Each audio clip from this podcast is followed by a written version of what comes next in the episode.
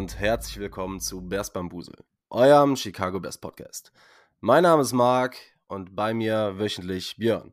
Björn, was geht ab? Wie geht's dir? Ja, hi Marc. Ähm, ja, mir geht's ganz gut. Es war ein sehr interessanter Tag, ereignisreicher Tag. Und äh, ich bin ganz froh, dass ich jetzt über unser beider Lieblingsthema reden kann, ähm, um so ein bisschen ach, über die schönen Dinge des Lebens zu reden. okay, let's go. Wollen wir mal ganz kurz anfangen mit diesen ein, zwei Kleinigkeiten, die noch in den OTAs jetzt in den letzten Tagen stattgefunden haben? Ja, sehr gerne. Also ich glaube, wir haben, wir dürfen jemanden zurückbegrüßen und darüber freuen wir uns. Ihr werdet das alle ein bisschen später hören. Das heißt, für euch ist es schon keine ganz große News mehr, aber wer ist wieder da? Genau, Jalen Johnson ist zurück wie angekündigt, er nimmt an den letzten Tagen der OTAs teil. Das heißt, wir können uns erstmal, was die Sorgen seiner Contract-Situation angeht, beruhigt ähm, oder beruhigen und äh, schauen mal, weil die OTAs gehen ja auch jetzt nur noch, ich glaube, bis zum 8. oder so. Und dann beginnen ja auch schon am 13. Juni ähm, die, das ähm, Mandatory Minicamp. Und dann gucken wir mal weiter. Dann geht es halt auch ein bisschen mehr um was. Dann kommen auch irgendwann die Pets dazu. Und dann kommen da, glaube ich, auch mehr Takes, die wahrscheinlich mehr, mehr Inhalt haben oder deutlich interessanter für uns sind. Ja. Ähm, das Mandatory Minicamp wurde ja heute, so wie ich das mitbekommen habe, also für euch wird es eine Woche her sein, aber kam raus, dass die Jets das wohl gar nicht machen, aus verschiedenen Gründen. Ich, ich würde gern wissen, ob da hinter den Kulissen, also ob der Aaron Rodgers einfach, einfach Urlaub hatte und gesagt hat, ey Leute, lass mal keine Story draus machen, wir sagen jetzt für alle ab. Aber das ist, nur, das ist, nur, ein kleiner Guess aus der Chicago-Ecke, kleiner, kleiner äh, Seitenhieb. Aber es ist ja schön, dass der jetzt ein anderes Team ownt und äh, wir damit einfach nichts mehr zu tun haben. Genau sonst haben wir für euch jetzt diese Woche, nachdem wir uns letzte Woche die Offense mal angeguckt haben und den Roster so ein bisschen evaluiert haben, uns mal mit der Defense beschäftigt. Wir schauen mal, wie die Positionen so aufgestellt sind, von Defensive Tackle über Edge, Linebacker und die Defensive Backs. Und ich würde vorschlagen, wir gucken uns zuerst mal die Edge-Position an.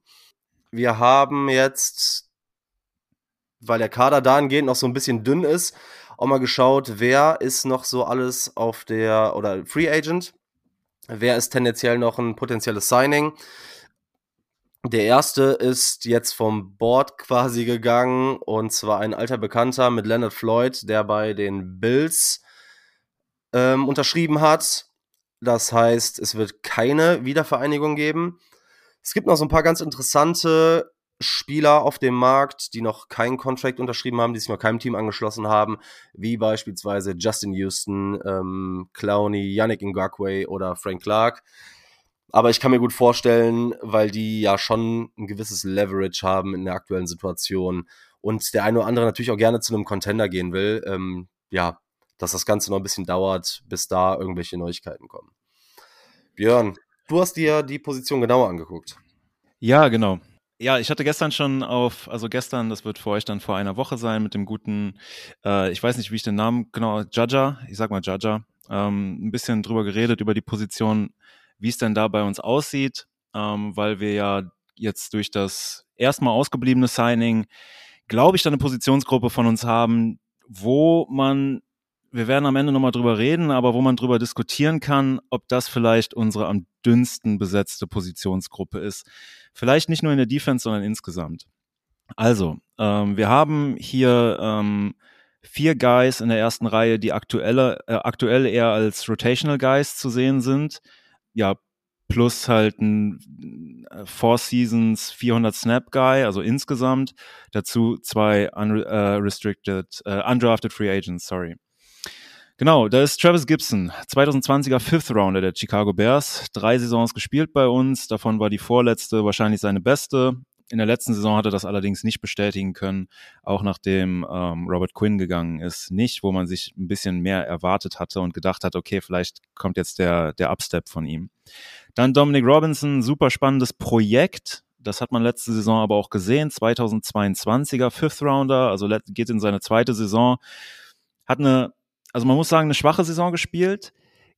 Und man muss dazu aber ein bisschen den Background kennen. Also der ist als Quarterback ins College gekommen, ist auf Wide Receiver gewechselt und dann erst als Senior auf Edge. Ist ein komplettes Projekt gewesen, hat aber bereits ja alle Spiele gemacht und dabei aber jetzt nicht unbedingt positiv auf sich aufmerksam machen können. Ich glaube, ganz am Anfang waren da mal ein, zwei größere Szenen, aber insgesamt eine super schwierige Saison. Was aber zu erwarten ist. Also in anderen Teams wäre der langsam rangeführt worden.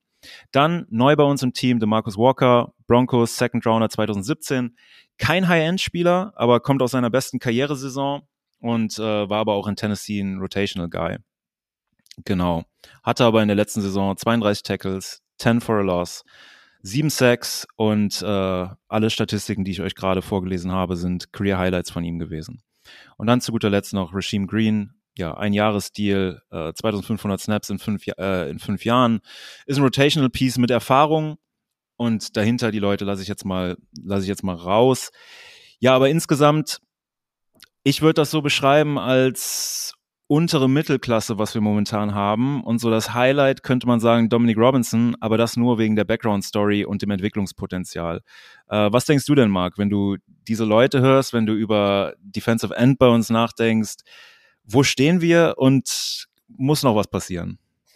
Ja, ich glaube, mit der Einschätzung bist du sogar fast schon äh, positiv. Denn wenn ich mir die Jungs so angucke, klar ist so ein Travis Gibson, der vor zwei Jahren eine ganz gute Saison hatte und man hat so ein bisschen auf, die, auf Breakout gehofft. Man muss halt sagen, für einen Fifth-Round-Pick ist das trotzdem, wenn du aus einer fünften Runde so einen Rotational Edge Rusher rauskriegst, ist das, ist das gut. Aber es reicht halt am Ende des Tages nichts, wenn du, ähm, wenn du sonst nicht viel im Kader hast. Ich glaube, oder ich kann mir gut vorstellen, dass sich die Position so ein bisschen, dass Walker so der eine Spieler sein wird, ja, der wahrscheinlich der Star, der eine Starter sein kann und dass drumher, äh, drumherum wahrscheinlich viel, viel rotiert wird.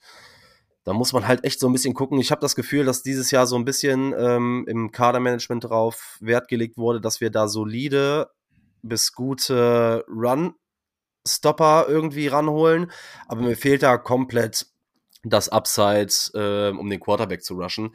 Also ich sehe uns auf Edge immer noch und deshalb hoffe ich sehr, dass da noch ein Signing passiert. Boah, Bottom 5 ist, glaube ich, ist, glaube ich, gar nicht so, gar nicht so abwegig. Ja. ja, also ich bin jetzt bei den schwächeren Teams der Liga jetzt nicht so drin, aber Bottom 5, ähm, ja, das, das hört sich, äh, das hört sich gut, eigentlich ganz gut an. Weil, ähm, ja, halt, also es gibt halt auf dieser Position bei uns, wie du es gesagt hast, so wenn man in der fünften Runde jemanden bekommt, der als dauerhaftes Rotational Piece dabei ist, sollte man sich eigentlich darüber freuen. Bei uns ist es aber so, dass das momentan die Säulen sind.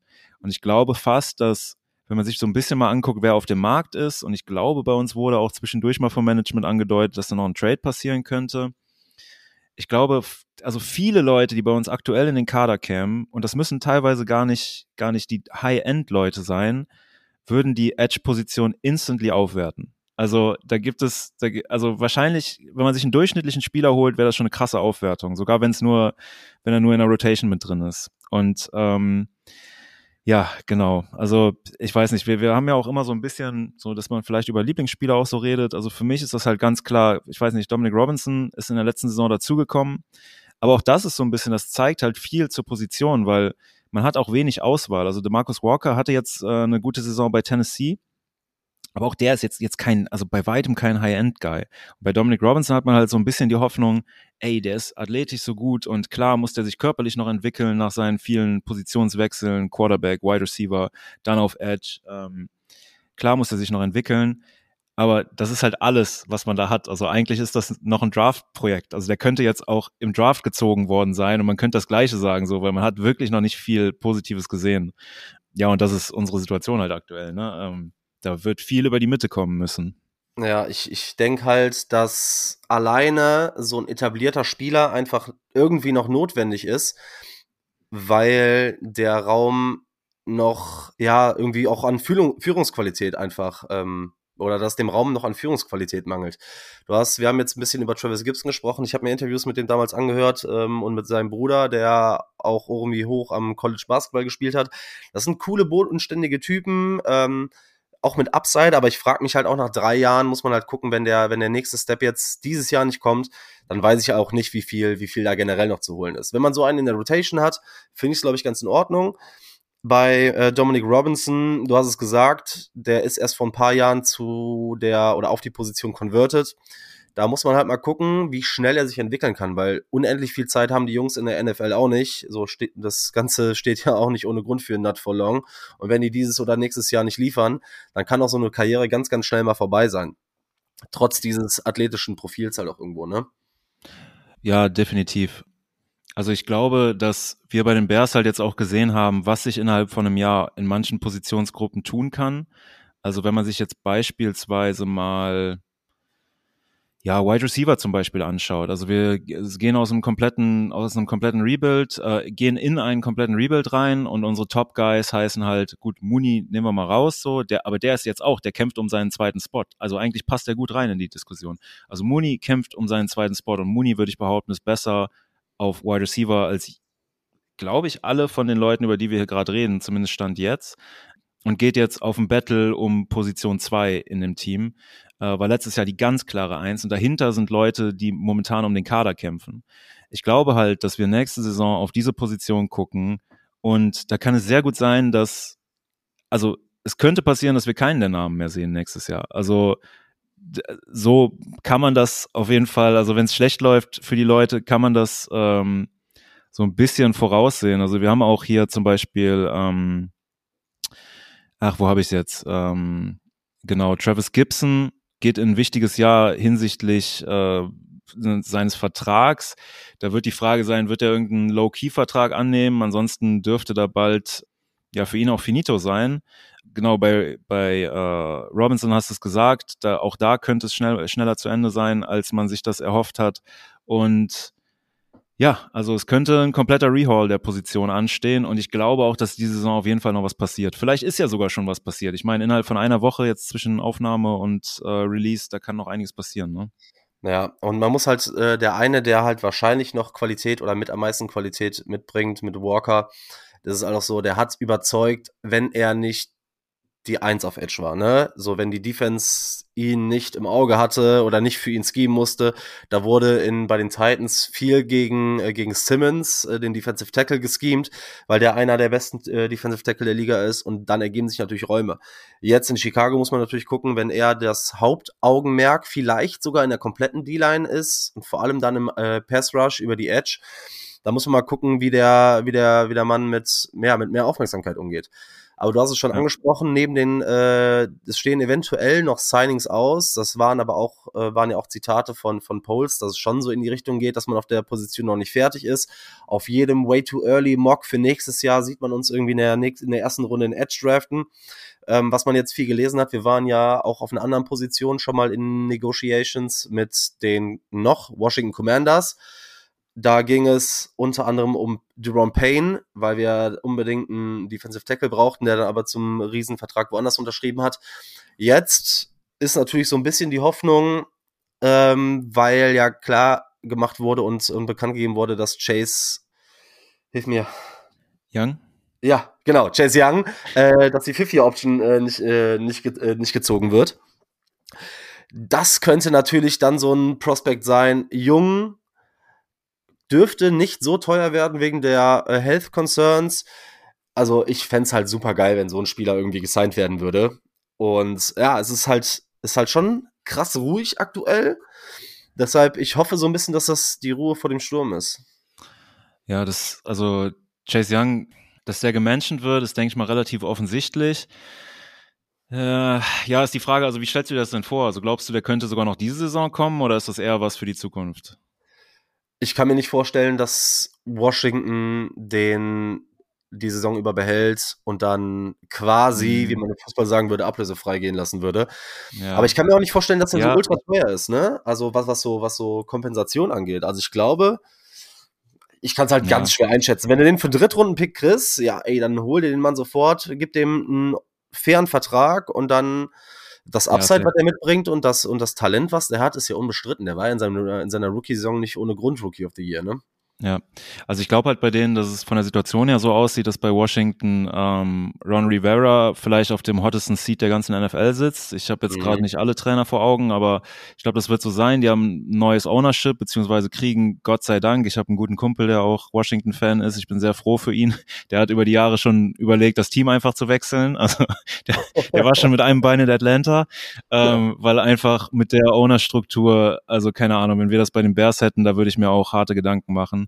Und ähm, ja, aber die kriegen einen neuen Owner und da muss man mal gucken. Ne? Also ich kann mir sehr gut vorstellen, dass Ron Rivera nächstes Jahr nicht mehr im Amt ist, aber natürlich wird er es so sehen, dass er dafür kämpfen will und dann einen Spieler abzugeben, der, wenn er fit ist, das Potenzial hat, einer der Besten der Liga zu sein. Das hat er jetzt nicht oft abrufen können, aber Mal schauen, ne? Vielleicht sind sie ja wirklich zur Mitte der Saison so schwach, dass sie ihn abgeben. Jetzt aktuell kann ich mir gut vorstellen, dass Ron Rivera sich dagegen stemmen würde. Aber ist die Frage, wie viel Macht hat er überhaupt noch? Ne? Deswegen, genau also, aber, ja. aber ich meine, wir reden über die Bears, also von, den Bears, von der Bears-Perspektive aus würde ich mich super freuen, halt über so einen Spieler. Ne? Und wie du sagst, Third Rounder, ich glaube, wir haben in den letzten Jahren auch mitbekommen, so keine Ahnung, wir haben für Leute wie Robert Quinn, für Khalil Mack, für so Leute, die, als die gegangen sind, haben die halt das hinterlassen, was wir jetzt auf Defensive End haben. Mhm. Ähm, aber dafür haben wir Kompensationen erhalten, wo wir vielleicht teilweise im ersten Moment gedacht haben, boah, da hätte ich mir ein bisschen mehr vorgestellt. Ja. Ähm, aber das ist oftmals halt nicht so. Und Chase Young hat vielleicht noch nicht die Leistungen gezeigt und war so verletzungsanfällig, dass man da wirklich einen Deal bekommt, der vielleicht jetzt nicht ganz in der Okuda-Ecke ist, der für super wenig äh, Draft Compensation ähm, von Detroit als ehemaliger High-End First-Round-Pick Cornerback äh, zu Atlanta gegangen ist. Aber so wie du sagst, halt, keine Ahnung, Third Round oder sowas in die Ecke. Das wäre was Schönes. Also so, ja. sowas wäre wär nice, ja. Ja, auf jeden Fall.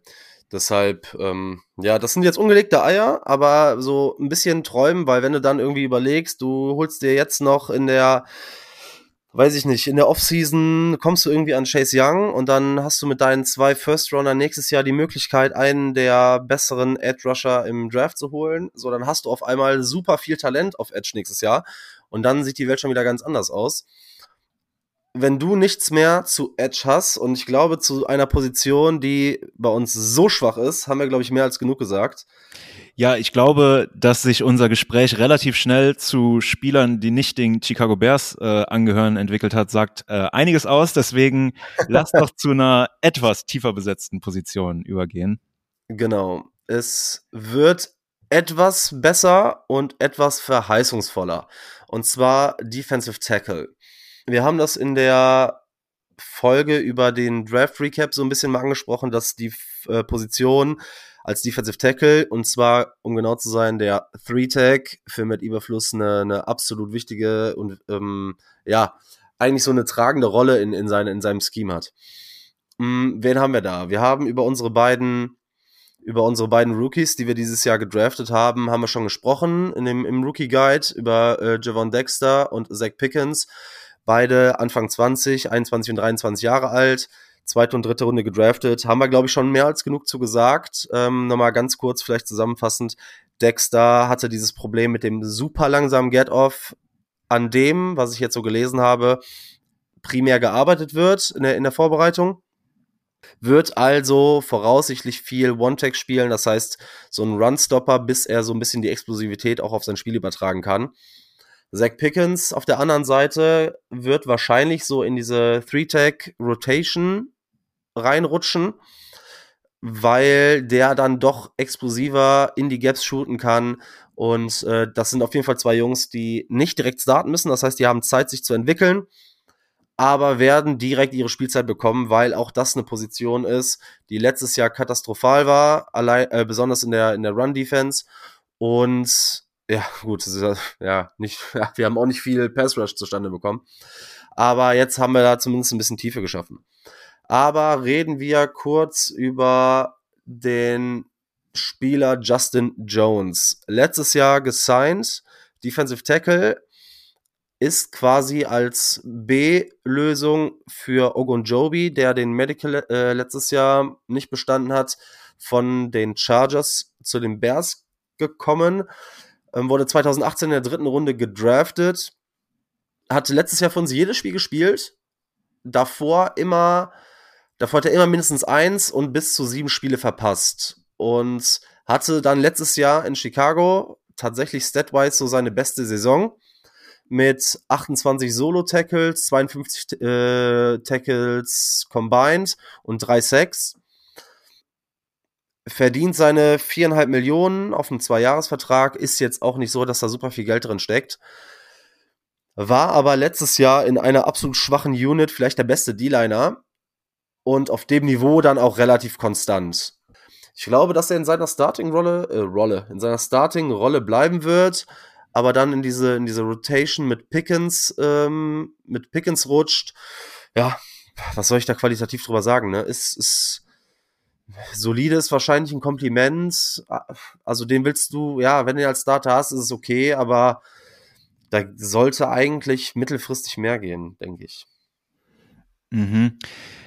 Ja, also, jetzt so ein bisschen, ich, ich werfe mal einen Punkt ein, ich weiß nicht, wie deine Meinung dazu ist. Also, ich finde, wir beide bewegen uns hier ganz gerne mal in unserem kleinen ähm, Miniverse. Und in dem ist es so, dass man sich viel die Bears anguckt und man sich viel mit sich selber vergleicht. Und wenn man uns jetzt zum Beispiel mit der letzten Saison vergleicht, also ich glaube, du bist äh, äh, groß auf Andrew Billings zum Beispiel noch nicht eingegangen, ne? Nee, bisher noch nicht, nein. Genau. Also ich, ich finde so, wenn man sich unsere, unsere D-Line anguckt, also die, die Defensive Tackles, so die ersten vier davon, also wir werden eine Rotation haben.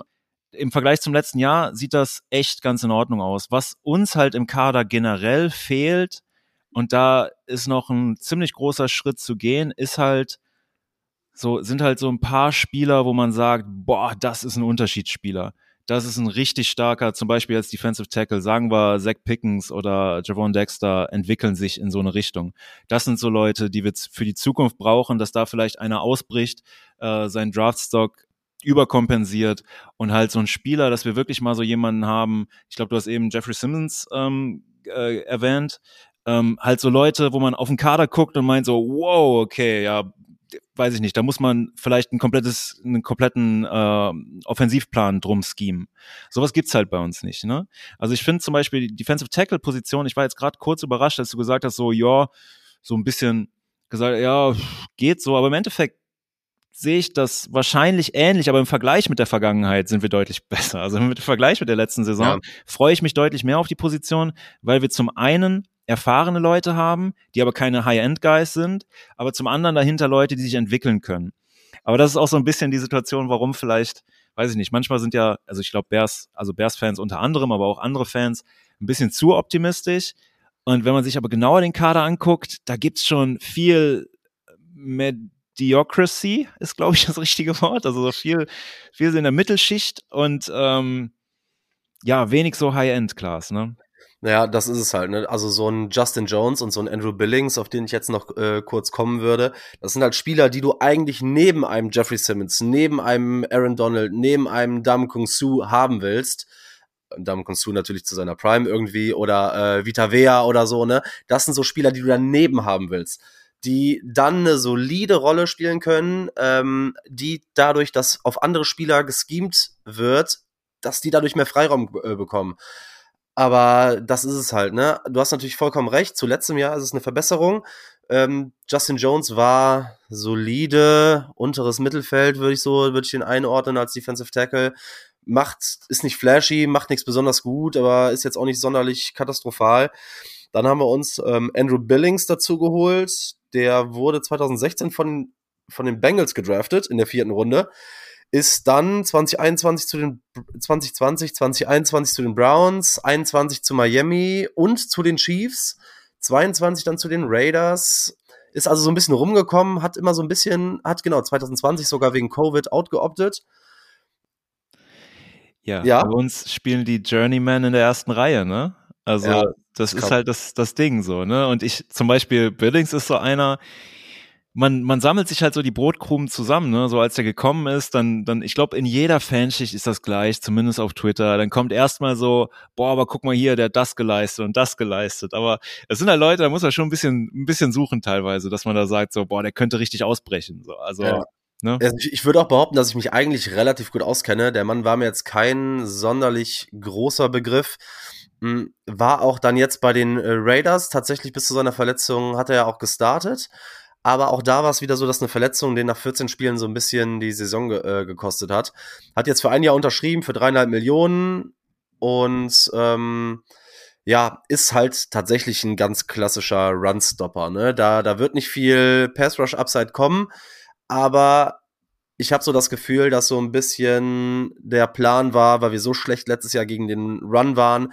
Ey, lass uns mit der Defense erstmal solide und dafür, darauf kommen wir auch später noch zurück in einer anderen Positionsgruppe, lass uns erstmal dafür sorgen, dass wir nicht überlaufen werden, dann sollen die uns mit dem Arm schlagen.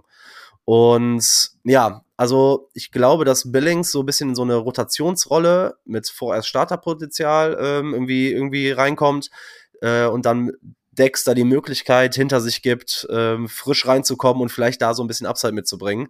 Der ist aber jetzt nicht so groß, der, der, der, der ist eher, der ist 1,85 ist aber ma massiv. Also das ist schon, ist schon, ist schon so ein Brocken. Also kann man nicht anders sagen. Deshalb wird er einfach klar Nose Tackle spielen. Im Bestfall wird das für uns so ein Eddie Goldman und das ist, glaube ich, schon auch das Ceiling. Und ähm, ja, wenn er, wenn er das werden kann, wenn er uns da hilft, ist es, glaube ich, auch eine Edition, die, die, die absolut okay ist, weil man so ein bisschen gerade guckt, wo man steht. Wird im, ja, im Pass Rush, weiß ich nicht. Also jeder jeder Pressure von Billings wird in meinen Augen ein Bonus sein, aber der, ja, ich habe mir aufgeschrieben, dass der äh, auf jeden Fall Need abdeckt zu einem günstigen Preis. Ne? Ja. Wenn man den Mann googelt, dann kommt man auf über 140 Kilo, die er wiegt und das ist eigentlich, also das ist mein Lieblingsstat. Und dann schauen wir mal, äh, ob er die, was du als massiv bezeichnet hast, ob er die, äh, ich nenne es jetzt mal PS auch auf die Straße bringt. Ja, im Vergleich zum letzten Jahr ja, weißt du, also mein Alltime lieblingsspieler ist ja, also ist jetzt noch nicht so lange her, aber ist Akeem Hicks. Und ähm, ich glaube, Akeem Hicks könnte heute noch eine tragende Rolle bei uns im Team spielen. ich weiß es nicht, aber, ja, aber ähm, da guckt man schon so, wenn man so diese ähm, 2018er Defense miterlebt hat, da sind wir noch ein paar, paar Ecken von weg. Und naja, schauen wir mal, wo es hingeht, ne?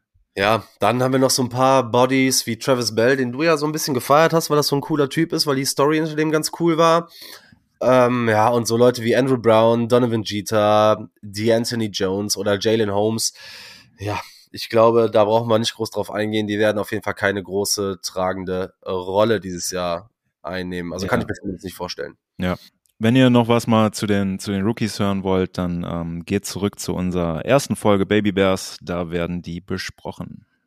Genau, was wir eben auch, äh, was wir eben verpeilt haben, das können wir aber jetzt so ein bisschen auf die komplette D-Line beziehen. Ähm, was glaubst du, wo sich unsere, das haben wir so beiläufig erwähnt, äh, die Positionsgruppe in der NFL oder in der Division so ein bisschen bewegt? Hast du da so einen Take zu? Also bei den Defensive Ends haben wir es, glaube ich, ja gesagt, so, so ganz Richtung Ende. Ja, bei den Tackles kann ich es nicht genau einschätzen. Ähm, also, also sag, sag, mal, sag mal deinen Take. Also da bin ich bei eher gespannt gerade drauf. Ja, also in der Liga sehe ich uns Edge auf jeden Fall Bottom 5 und in der Division auf jeden Fall am schlechtesten. Äh, die Interior D-Line sehe ich in der NFL, weil wir halt so dieses bisschen Upside mit den Rookies haben. Nicht ganz so schlecht, aber jetzt auch nicht besser als 20, 25. Viel besser sehe ich mhm. uns da nicht. Und in der Division sehe ich uns Interior mit ganz, ganz viel Liebe auf der 3 vor den Vikings. aber ja. auf jeden Fall hinter, also Lions und Packers sind da definitiv vor. Das, das kann man leider auch nicht schönreden. So, so gerne ich letz, äh, letzte Woche bei der Offense-Folge die Packers fast auf, ja, ich glaube, auf jeder Position gefühlt außer O-Line hinter uns gelassen habe. Ich glaube, ja, Edge ganz hinten und äh, Interior 3 mit, wie gesagt, ganz viel Optimismus. Ja. Ja, und da sind wir bei zwei wichtigen Positions, also zwei wirklich wichtigen Positionsgruppen ziemlich weit hinten. Und während wir in der Offense, glaube ich, beide teilweise recht positiv gestimmt waren, also irgendwie, also exakt gegenläufig, also unsere Rankings waren ja auch sehr unterschiedlich, aber ähm, wo wir da noch recht positiv waren, in der Defense ist es wirklich so, dass das einfach, also letztes Jahr gehörten wir und waren teilweise statistisch die schlecht, äh, schlechteste Defense der Liga. Die krassen Sprünge nach vorne haben wir auf schon mal diesen zwei sehr wichtigen Positionsgruppen nicht gemacht. Ja, aber ähm, auf anderen Positionsgruppen sind wir weit nach vorne gekommen. Ganz genau, das ist das Stichwort. Und ich glaube, von den beiden vielleicht frustrierendsten Positionen bei uns im Kader gehen wir vielleicht auf die beste Position jetzt im Kader. Björn, du hast dir die Aufbau-Linebacker angeguckt. Yeah, let's go. Da, da kann man doch mal wieder mit, mit Freude drauf gucken. Ganz kurz, mein, mein erster Take, den ich mir zu den Linebackern aufgeschrieben habe, war nur geil. Ähm, und jetzt gib uns mal ein bisschen Input dazu. Also, ja, wir kommen zur Positionsgruppe in der Defensive und vielleicht im ganzen äh, zur Premium-Gruppe habe ich geschrieben, genau, zur Premium-Gruppe, auch mit dem Spieler mit der Most Guaranteed Money im ganzen Kader. Und das ist bei Middle Linebackern eher nicht der Fall. Es ist Tremaine Edmonds. Der Mann kam mit 20 Jahren in die Liga, ist jetzt 25 und damit, ich, also es ist ein bisschen ausgelutscht, aber der Mann ist jetzt auf seinem ersten richtig fetten Vertrag und ist, ja, also ist, äh, ich glaube, warte, habe ich mich verschrieben. Ich glaube, er ist ein Jahr jünger als Willis Jones oder ein Jahr älter. Eins, eins von beidem. Hat aber ja, bereits 4000. Bitte? Er ist jünger. Ja, okay. Hat aber bereits 4500 Snaps gespielt auf äh, höchstem NFL-Niveau bei einem der besten Teams der letzten Jahre. Hatte letzte Saison seine herausragende Saison, seine Saison, die ihm auch diesen Vertrag eingespielt hat, den er jetzt hat. Äh, ein paar Fragezeichen. Also er ist so ein Spieler, wenn man bei uns den Kader anguckt, ich hatte eben gesagt, so, es gibt nicht so die Spieler, um die man herumplanen muss. Jermaine Edmonds, wenn er seine Entwicklung weitergeht, könnte der da die Ausnahme sein. Der könnte ein Spieler werden, der unsere Defense trägt. Und das geht äh, von der, von der Mittellinebacker-Position auch. Gerade weil das so ein bisschen, ich glaube, im Football auch teilweise so als quasi der, ja, der Coach der Defense auf dem Platz so ein bisschen gesehen wird. Und das könnte, könnte seine Rolle auch werden. Ja, und ähm, er wurde ja im gleichen Jahr wie, wie Roquan Smith gedraftet. Und selbst damals war es ja schon, stand zur Debatte, weil er so ultra jung war. Im Draft war er, glaube ich, noch 19 und dann bei ähm, Saisonbeginn 20. Da war ja schon die Debatte, wann und wie hoch er geht. Aber ich glaube, weil er noch zu sehr Projekt war zu der Zeit, ist er Passports in der ersten Runde dann gefallen. Aber ähm, ja, ich feiere den. Ne? Der ist riesig, der hat lange Arme, der ist schnell und der ist vor allem ein Leader. Und der hat jetzt diesen, diesen Step gemacht in diese Elite-Linebacker-Gruppe äh, im letzten Jahr. Ich weiß nicht, der, der größte äh, Take, der da irgendwie auf, äh, auf Twitter und sonst wo rumgegeistert ist, war dieser unfassbare Hit gegen Miami letztes Jahr äh, an der, an der Sideline, wo der einen ähm, Running Back komplett wegpustet ich habe richtig Bock, vor allem weil auch, weil die, weil die Linebacker-Position in Chicago ja nochmal eine übergeordnete ähm, Rolle historisch gesehen spielt. Ne? Und laut PFF, glaube ich, Achter, Neunter Linebacker oder so dieses Jahr. Also auf jeden Fall ein Top Ten, Top Ten Guy. Ja, finde ich Hammer. Klar, kann man darüber diskutieren, ob das in der Situation, wo wir aktuell sind, Sinn macht, einen Off-Ball-Linebacker so teuer zu bezahlen. So wie ich den Vertrag im Kopf habe, kommen wir nach drei Jahren theoretisch sehr, sehr günstig raus. Aber wenn er seine Entwicklung nimmt, gib ihm. Äh, vor allem im Run Support, so in Coverage, keine Ahnung. Also ich glaube, ja. als, als Mittellinebacker Abfahrt. Ich glaube, gerade seine Skills äh, in Coverage äh, sind das, was ihn auch gegenüber Roquan Smith abhebt. Ich glaube, dass das so ein bisschen so war. Also bei uns wurde ja viel diskutiert. Du hast jetzt gerade gesagt, dass Tremaine Edmonds ein krasser Leader ist.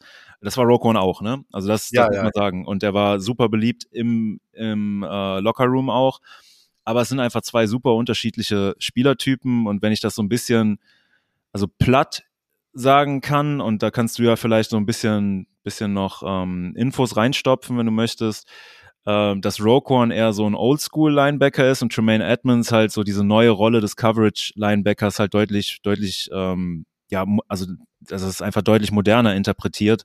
Und man da noch einen Spieler hat, der jetzt einfach auf seinem zweiten Vertrag ein Alter hat, das manche Rookies haben. Also zwar ältere Rookies, aber das ist schon krass. Also der, der hat schon, ja, der bringt viel mit.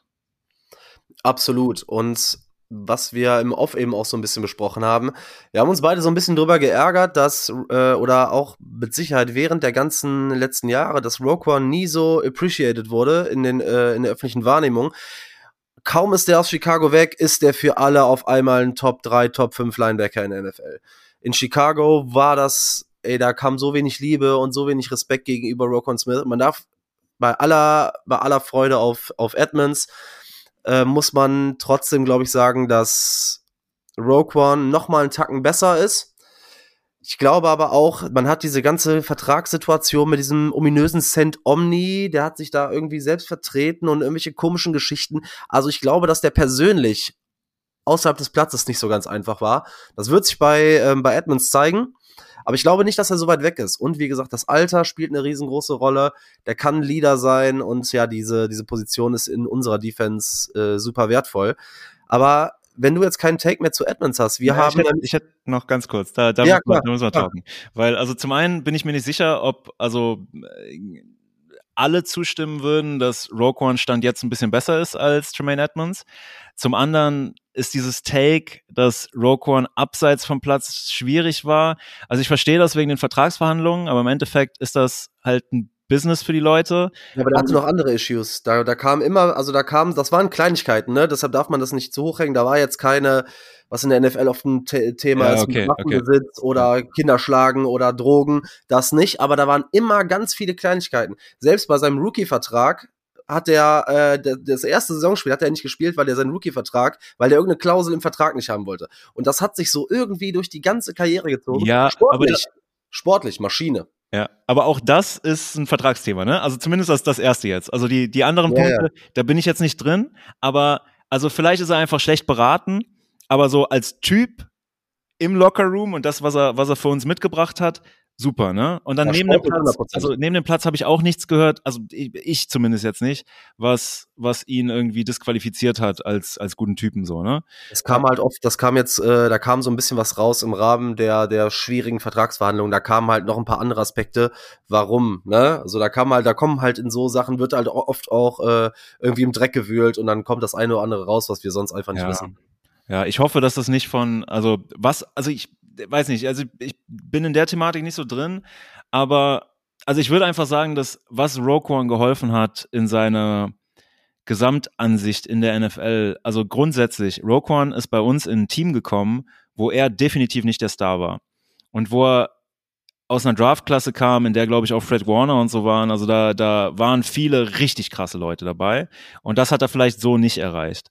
Und jetzt war halt die Saison, wo er in der Mitte der Saison zu Baltimore gewechselt ist und da einen überragenden Job gemacht hat und die Defense nochmal einen Schritt nach vorne gemacht hat und wo man gemerkt hat, okay, Rogue One hat die besser gemacht. So, und dass dadurch die Leute verstanden haben, okay, der Typ ist halt wirklich krass und das so offensichtlich wurde, ne?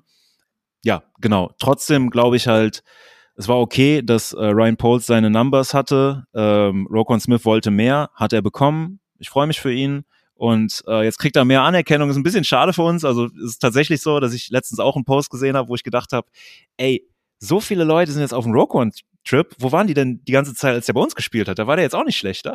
so, aber ja, it is what it is. Und ähm, ich wünsche ihm auf jeden Fall alles Gute. Und ich glaube, es macht aber Sinn, dass wir Tremaine Edmonds geholt haben. Ähm, ja, also von uns hier auch ja, von uns nur, nur Liebe für Roquan Smith war ein geiler Spieler auf eine für Chicago geile und wichtige Position.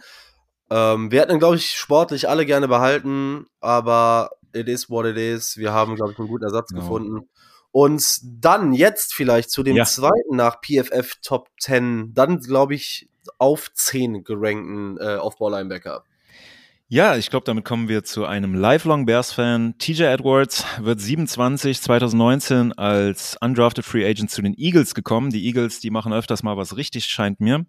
Äh, letzte Saison mit ja fast den den meisten Snaps in der Eagles Defense hat super gespielt. Ich glaube, war sogar fourth highest graded äh, Linebacker bei PFF und ja hat einen super hat einen super Job bei denen gemacht. Ähm, ich gucke jetzt mal hier Snaps gespielt, Total Snaps äh, 1000, also der war, der hat echt viel gespielt, halt in einem Top-Team und ja, ist jetzt das erste Mal auf einem bisschen dickeren Vertrag, also muss jetzt erstmal zeigen, dass er nicht nur mit den Superstars um sich herum performen kann, sondern auch bei einem Team wie unserem. Ihr habt gehört, was bei uns auf den anderen Positionsgruppen außerhalb Linebacker vor ihm passieren wird. Da ähm, ja, wird er mehr ähm, Verantwortung übernehmen müssen. Aber was sind denn deine Takes zu ihm? Ja, erstmal finde ich ihn super. Also erstmal wegen dieser Background-Story. Das sind so ja, so Sachen, die man ja als Fan gerne hört, ne? Man, also das hast du in der NFL eh nicht so häufig, aber wenn dann irgendwelche Kinderfotos im Bears-Trikot auftauchen und so, das ist, äh, ja, das ist immer schön zu sehen, das macht Spaß. Ich, ich feiere den.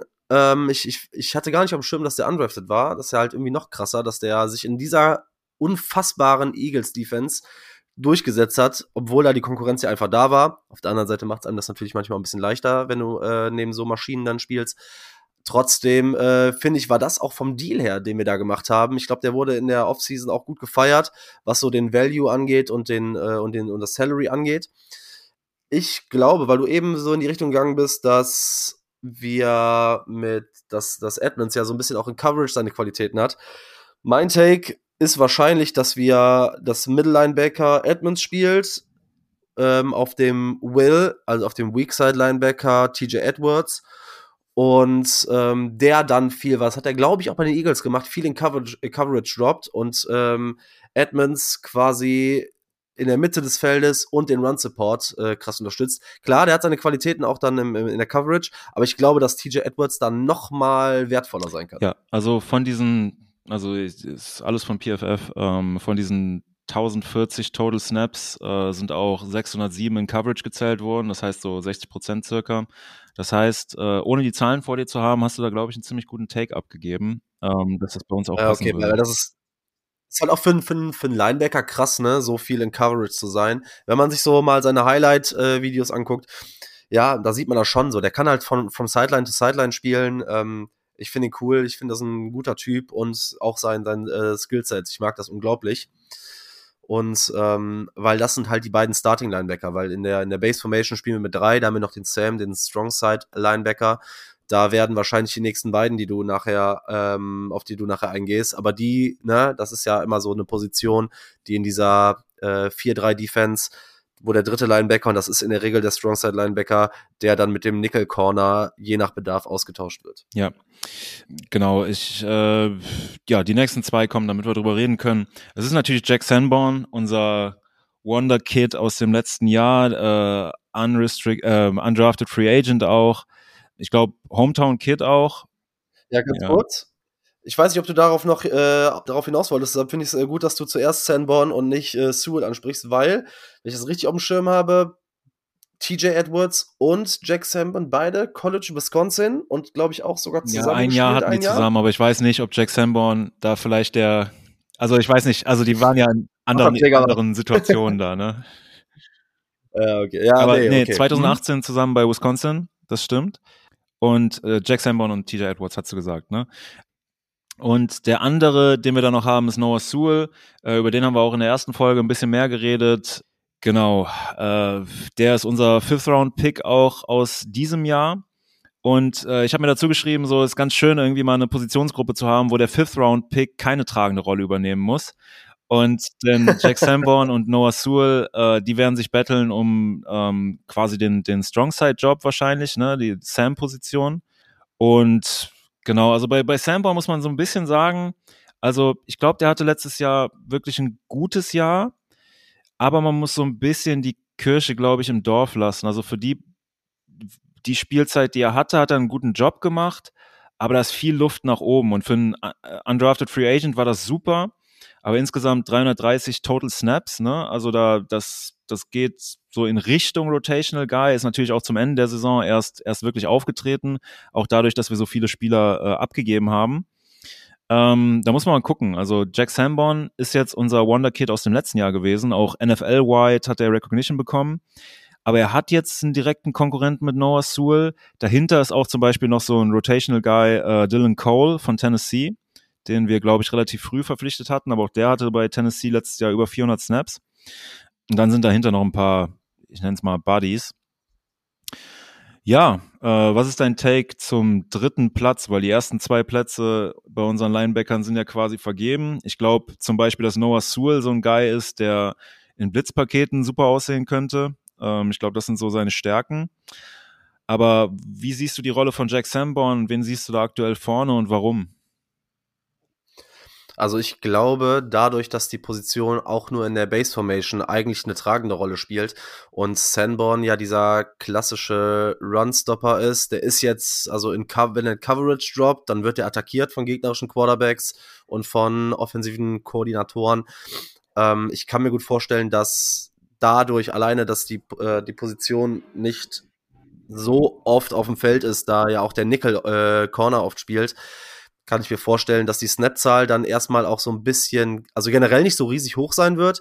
Ich glaube, dass Jack Sanborn dann aber in dieser Base Formation dann erstmal den Vorzug erhält. Und wie du schon gesagt hast, das kann ich mir gut vorstellen, dass Sewell dann in die Richtung Blitzpakete reinkommt, aber dass es mittelfristig dann schon eine, eine, eine offene Competition wird. Also ich glaube, der dritte Linebacker-Spot, ja, der der will erobert werden, ne? Da, da glaube ich, da, also Sandman hat es jetzt gezeigt. Mal gucken, ob Sewell danach ziehen kann.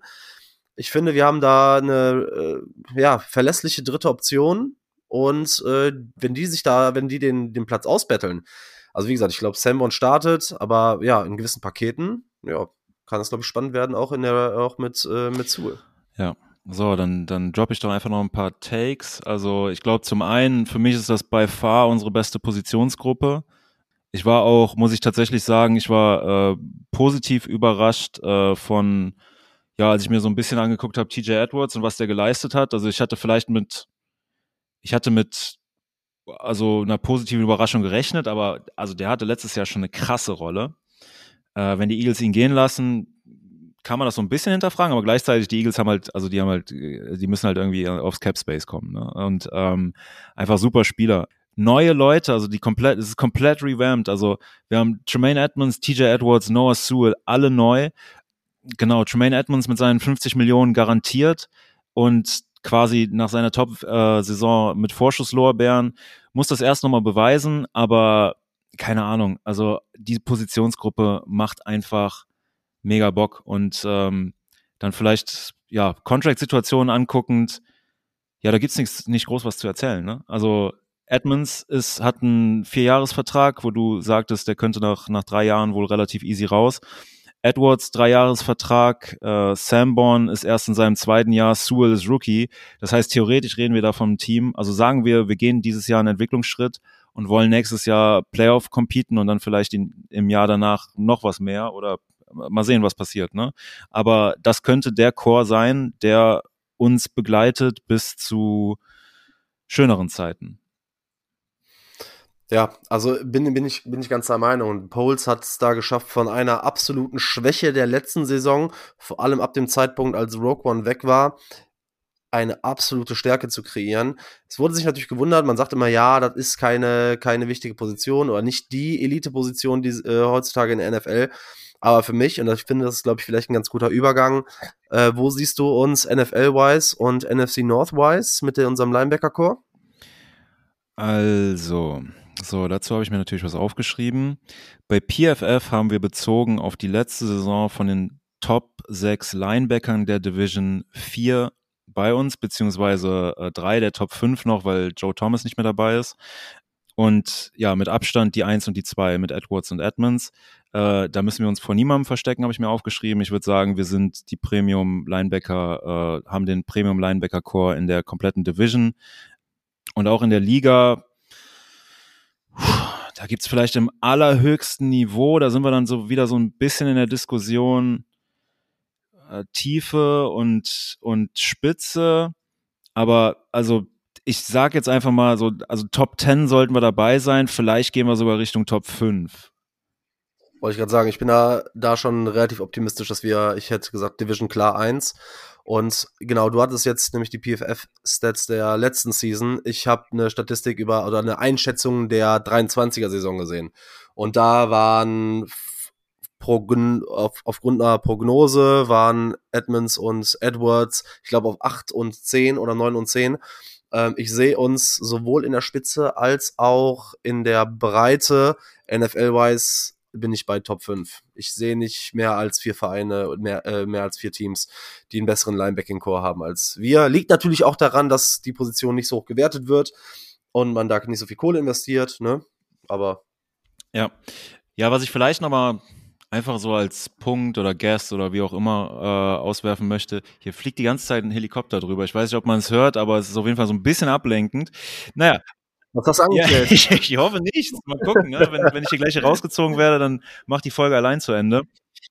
ähm, nee, es wurde, ja, es wurde ja viel bemängelt, dass Ryan Poles so viel Geld quasi für ähm, einen Linebacker ausgegeben hat, ja, während insgesamt die Position nicht hoch bezahlt wurde. Aber wenn man sich jetzt mal so ein Team anschaut, also in anderen krasseren Fällen sieht man es deutlich, deutlich äh, offensichtlicher. Also die Saints in ihren letzten Jahren mit Drew Brees sind komplett aufs Titelfenster gegangen in diese Jahre.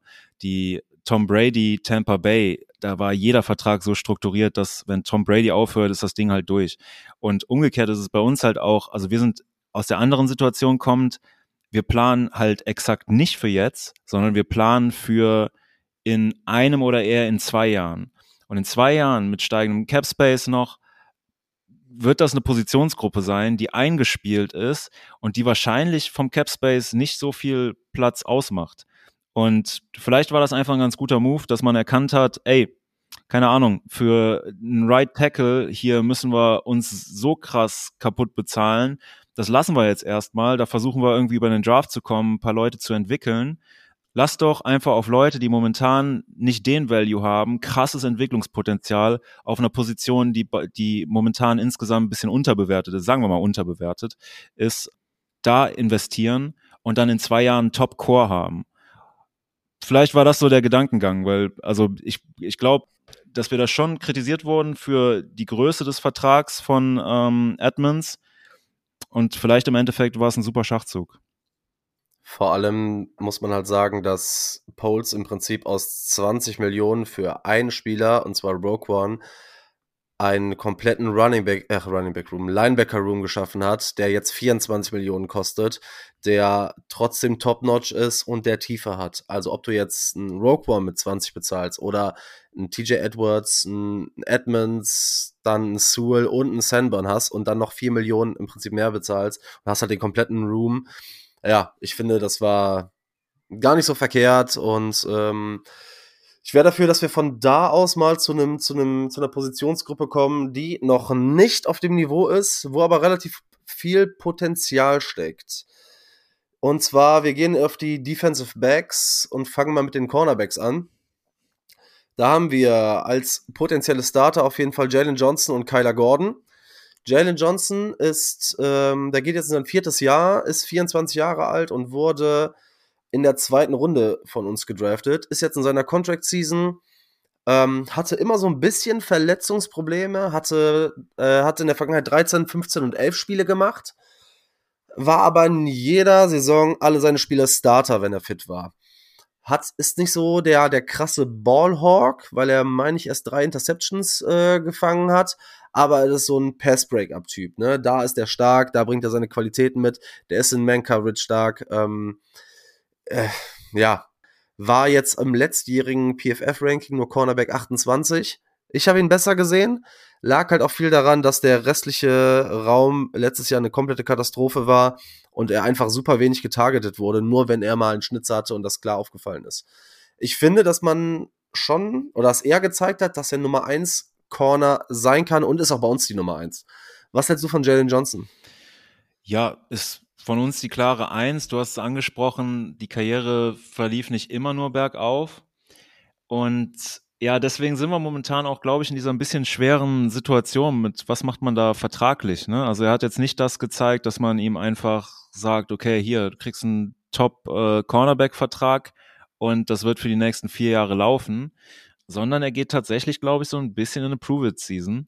Es sei denn, er akzeptiert einen Vertrag, was ich aber nicht glaube, der eher so Richtung, ja, Cornerback, also High-End Cornerback 2 oder eher so Low-End 1 geht. Ich habe Zahlen da. Ähm, und zwar, also ich glaube, dass die Bears so in einer Range von 11 bis 16 Millionen arbeiten und wahrscheinlich aber eher versuchen, das ans untere Ende zu drücken und Jalen Johnson sich wahrscheinlich mehr so in der Range zwischen 15 und 18 Millionen sieht. Ja, dann gehen wir in die Saison und ähm, dann wird es eine Prove-It-Season vielleicht, ne?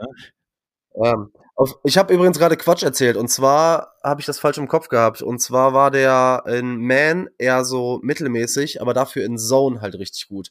Und das passt halt überragend ins Scheme, ne, weil wir dieses diese Temperatur Defense spielen. Und ja, muss man halt einfach sagen, das kann er, der kann auch Nummer 1 Corner äh, äh, Wide Receiver rausnehmen, ist eine absolut solide Nummer 1, ist halt auch nicht dieser Top 10 Guy klar, es ist immer schön, aber es gibt halt auch nur zehn Top Ten Guys, ne? Das, das darf man äh, nie vergessen. Ich glaube, dass er nächstes Jahr noch einen Schritt machen kann, weil ich den als Spieler einfach sehr, sehr mag und auch sehr, sehr gut finde. Ja, genau. Also, ja, ich, also bei ihm ist so eine Sache halt auch, dass ich hätte gerne von ihm trotzdem noch den, so ein bisschen den nächsten Schritt. Ich glaube, dass sich viele in so einer Situation befinden, in der ich mich gerade befinde, wo ich nicht so ganz sicher bin, was wir da haben. Dass er sicherlich hohes Niveau hat, aber willst du, also wenn, also ultimativ geht es ja immer darum, Richtung Titel zu gehen. Und wenn wir ihn jetzt verlängern, verlängern wir ihn dann als unsere Eins? Ich glaube nicht, dass wir ihn als unsere Eins verlängern. Also Stand jetzt ja, aber ich glaube, dass man da schon lieber jemanden hätte, der noch eine Ecke besser ist. Und entweder muss er selber das dieses Jahr beweisen, dass er diese Ecke besser sein kann, oder er muss bei uns zumindest einen Vertrag akzeptieren, der, der, der ein bisschen unter dem liegt, was, was er sich momentan vorstellt.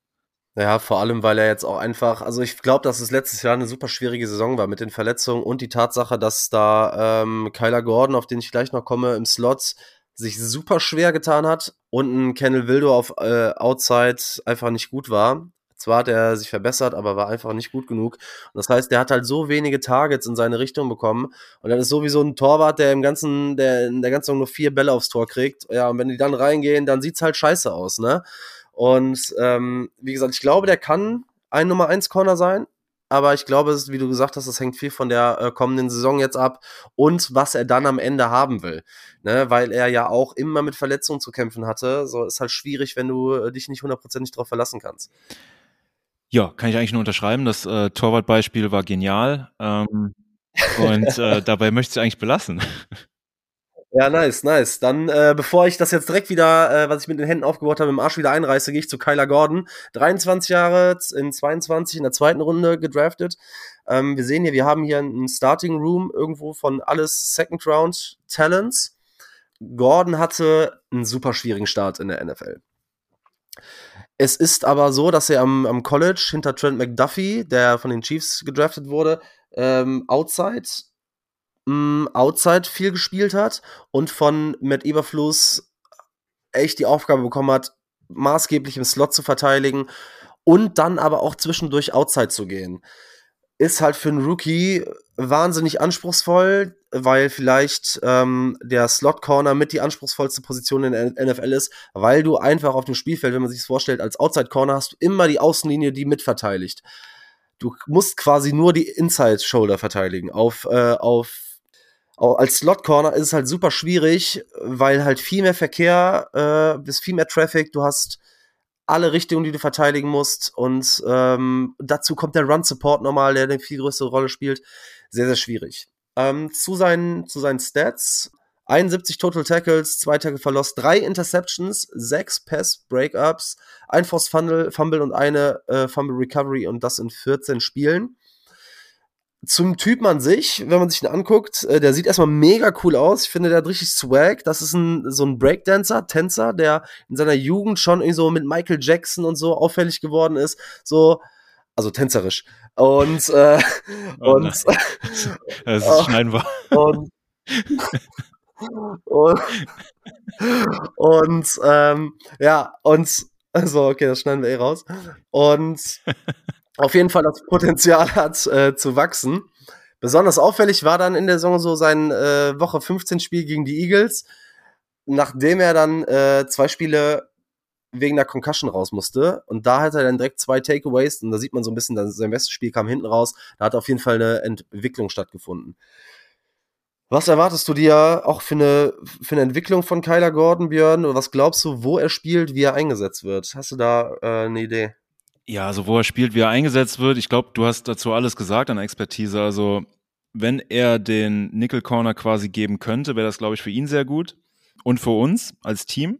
Du kommst ja gleich noch zum Spieler, der dann mehr so die, die seine Rolle vom letzten Jahr ähm, übernehmen könnte. Äh, zu Kyler Gordon insgesamt als Typ. Also ich, ich weiß nicht, also wenn man so einen Spieler draftet und hochdraftet und man muss einfach sagen, letztes Jahr war er unser erster Spieler, den wir gedraftet haben, zweiter Spieler. Er war auf jeden Fall einer von den ersten beiden. Ich, also Jaquan Brisker. Er, er, erst er, dann Brisker. Ja, also ja. Jaquan Brisker und, und er waren auf jeden Fall unsere, unsere ersten beiden, genau.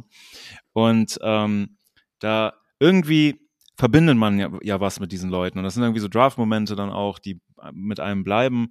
Und dann kommen diese ganzen Stories raus, mit wie er Tänzer war. Dann wird seine Mutter interviewt, erzählt über ihn, wie er mal so ein aktives Kid war. Dann sieht er irgendwie cool aus und so und kommt sympathisch rüber und ist halt nicht dieser 0815-Dude, der irgendwie, weiß ich jetzt nicht, äh, nebenbei noch Basketball gespielt hat, sondern hat halt mit diesem Tanzen so irgendwie was bisschen Weirdes und so.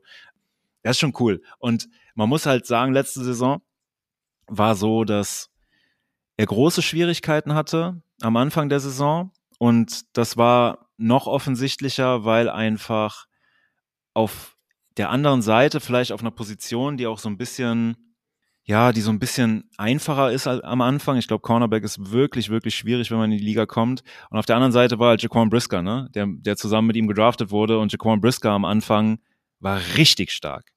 Ne? Und dann, dann ähm, Kyler Gordon halt so ein bisschen hinten runtergefallen.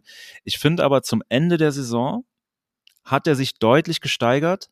Und wenn er diese Entwicklung fortsetzen kann, dann bin ich gespannt, in welche Richtung das gehen kann. Ja, ich, ich glaube, ich glaube auch dran, dass er den nächsten Schritt machen kann und alles, was man so hört, ist, dass sich die Entwicklung oder dass die, das, ja, dass es sich in die richtige Richtung entwickelt. Ich glaube, dass er tatsächlich auch derjenige bleibt, der im Slot verteidigt, aber wenn wir in dieser Base Formation spielen, wo nur zwei Corner auf dem Platz sind, glaube ich auch, dass er erstmal die Outside-Rolle übernimmt und nur in diesem äh, Three-Corner äh, Scheme quasi, dass er dann in den Slot geht und dann unser Rookie Tyreek Stevenson quasi äh, auf Outside geht. Über Tyreek Stevenson haben wir im, auch in der Rookie-Folge äh, geredet. Könnt ihr gerne nochmal zurück in die erste Folge gehen. Ist so ein klassischer Outside, Outside Corner, der sich quasi mit Kendall Wildor äh, battelt. So wie du den Namen aussprichst, da, da stecken schon Emotionen drin. Äh, Wildor ist das ist nicht so dein Geil, ne?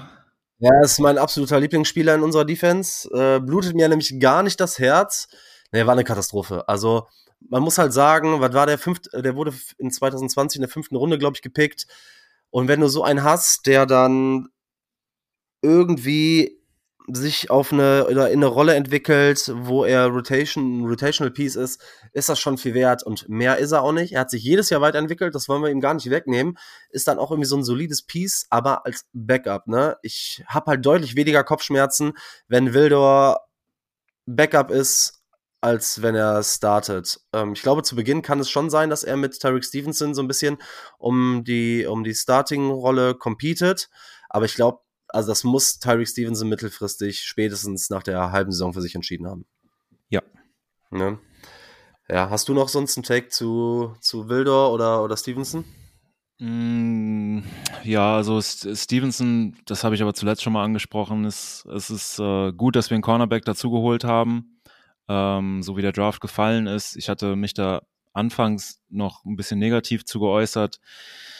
Ich glaube aber, wenn wir jetzt gleich auch Richtung Ranking gucken der Positionen, also die Chicago Bears 2023, die Cornerback Position, da ist Potenzial drin, aber auch da ist es wieder so, wir haben keinen Unterschiedsspieler und der Guy, der The Guy sein sollte, hat große Fragezeichen, äh, was sich halt auch immer daran zeigt, wenn jemand ins Vertragsjahr geht und den Vertrag nicht hat, dann Klar, das kann verschiedene Gründe haben, ähm, aber weiß ich nicht, ist, ist vielleicht kein optimales Zeichen. Ähm, deswegen, ja, auch auf der Positionsgruppe ist jetzt erstmal ganz gut, dass man da noch jemanden für ein bisschen die Tiefe hat.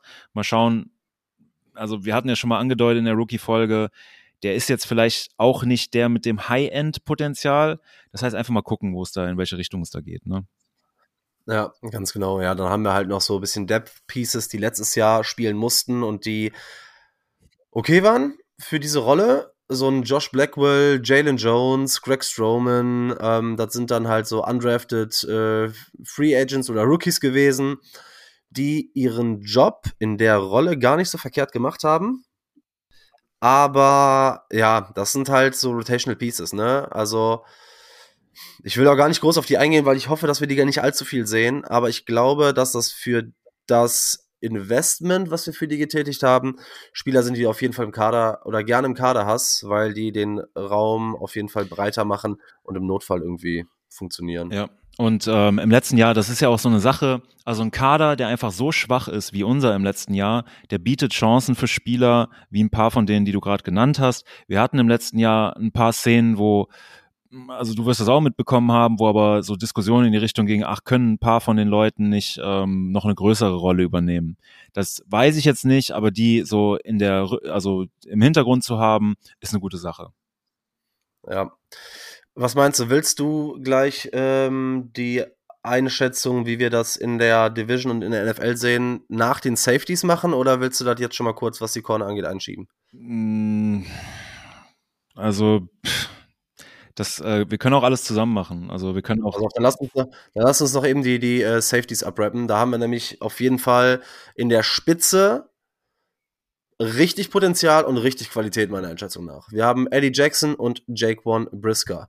Eddie Jackson ist 29 Jahre alt, in 17 in Runde 4 aus Alabama gedraftet. Der ist halt ein bisschen gefallen, weil er so ein bisschen Verletzungssorgen hatte ich glaube, einen gebrochenen Arm oder so hatte der und ähm, da war nicht ganz klar, wann er spielen kann. Und ähm, ja, war in Alabama, da hat er sich schon krass entwickelt, weil er eigentlich ein schwieriger Typ war, hat aber dann mit Adjustments, mit dem Coaching, weil er nicht so der, der tackelt nicht so super gerne, was man auch bei uns immer äh, oder die letzten Jahre so ein bisschen gesehen hat, aber was er ist, ist, er ist verlässlich, ne? Was so Availability ist, the best ability in den letzten vier, in den ersten vier Jahren hat er nur zwei Spiele verpasst. Letztes Jahr waren es dann fünf. Der war in der 18er Saison absoluter Ballhawk, ne? Der war der Pro Bowler, der hat in, äh, hat sechs Interceptions gehabt und ich glaube, davon waren drei Pick Sixes. Ja, 21 absolutes Down hier, was ich aber, glaube ich, auch so ein bisschen einfach der Rolle und dem Scheme unterordne oder zuschiebe. Mm, jetzt letztes Jahr war ein Bounceback. Und in der neuen Defense mit dem neuen Coaching-Staff hat er wieder als klarer Free Safety gespielt und ihm wurde dann ähm, Jake Von Brisker an die Seite gestellt. Das hat mich so ein bisschen an das Tandem damals mit Adrian Amos erinnert.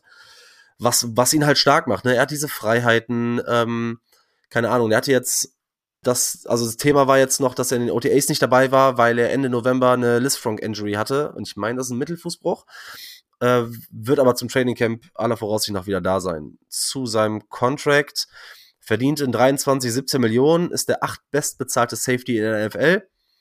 Und 24 hat er auch nochmal 18 Millionen gegen den Cap. Könnte theoretisch in 24 mit 5 Millionen Dead Cap gecuttet werden. In 25 dann fast um Sys. Ja, wie siehst du denn so seine Rolle unabhängig vom Sportlichen als, als Typ in dem, in dem Team?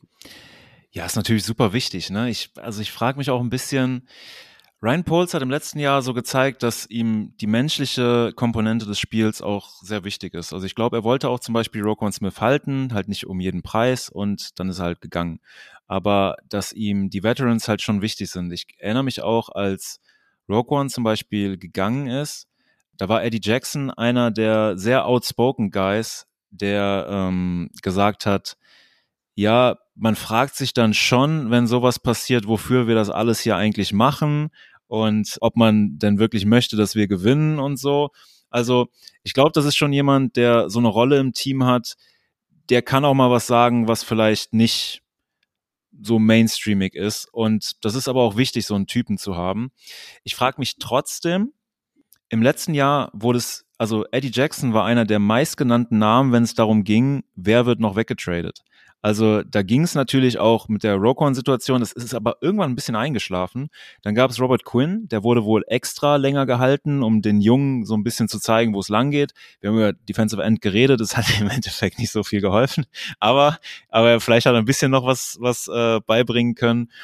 Khalil Mack ist vor der Saison gegangen und so. Wir haben eigentlich alles verscherbelt, was ein bisschen älter ist. Und Eddie Jackson gehörte da eigentlich dazu.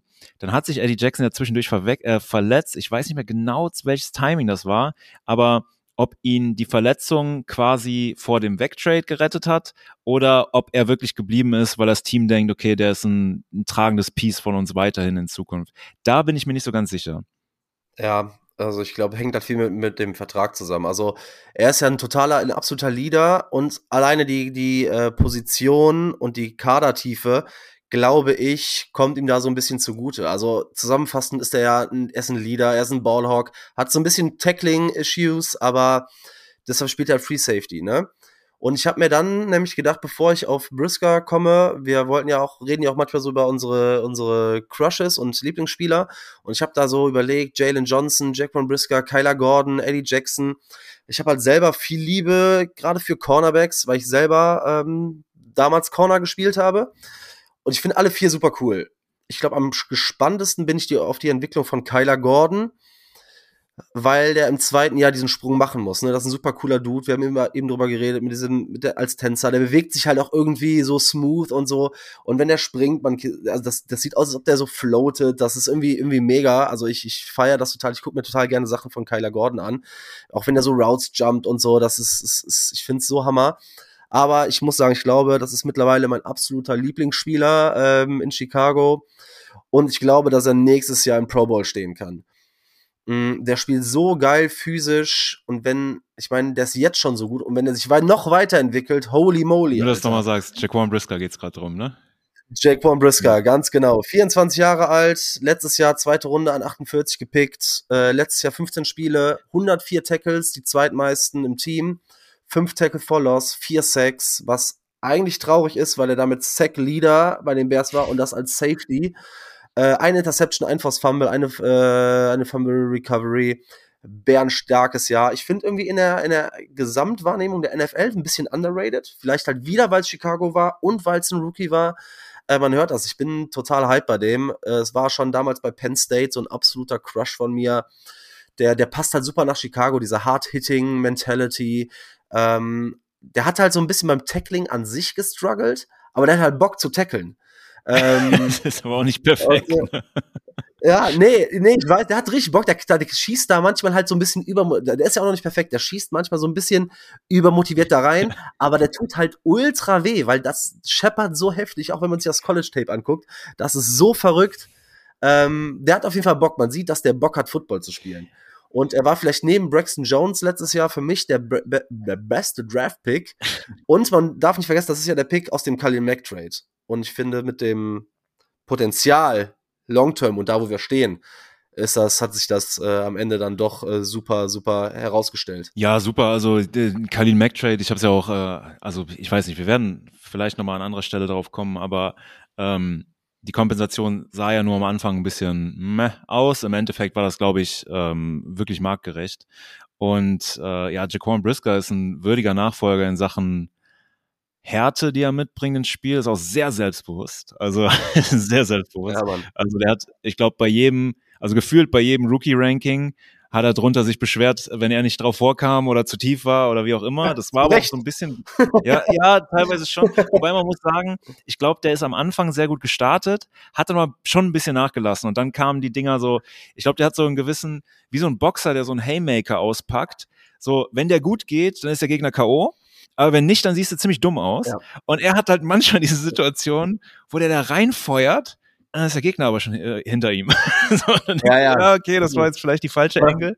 Das war halt letztes Jahr auch das Problem. Guck mal, unsere Safeties, es ist kein gutes äh, Zeichen, wenn Safety so viel Tackles gerade im, im Run hat.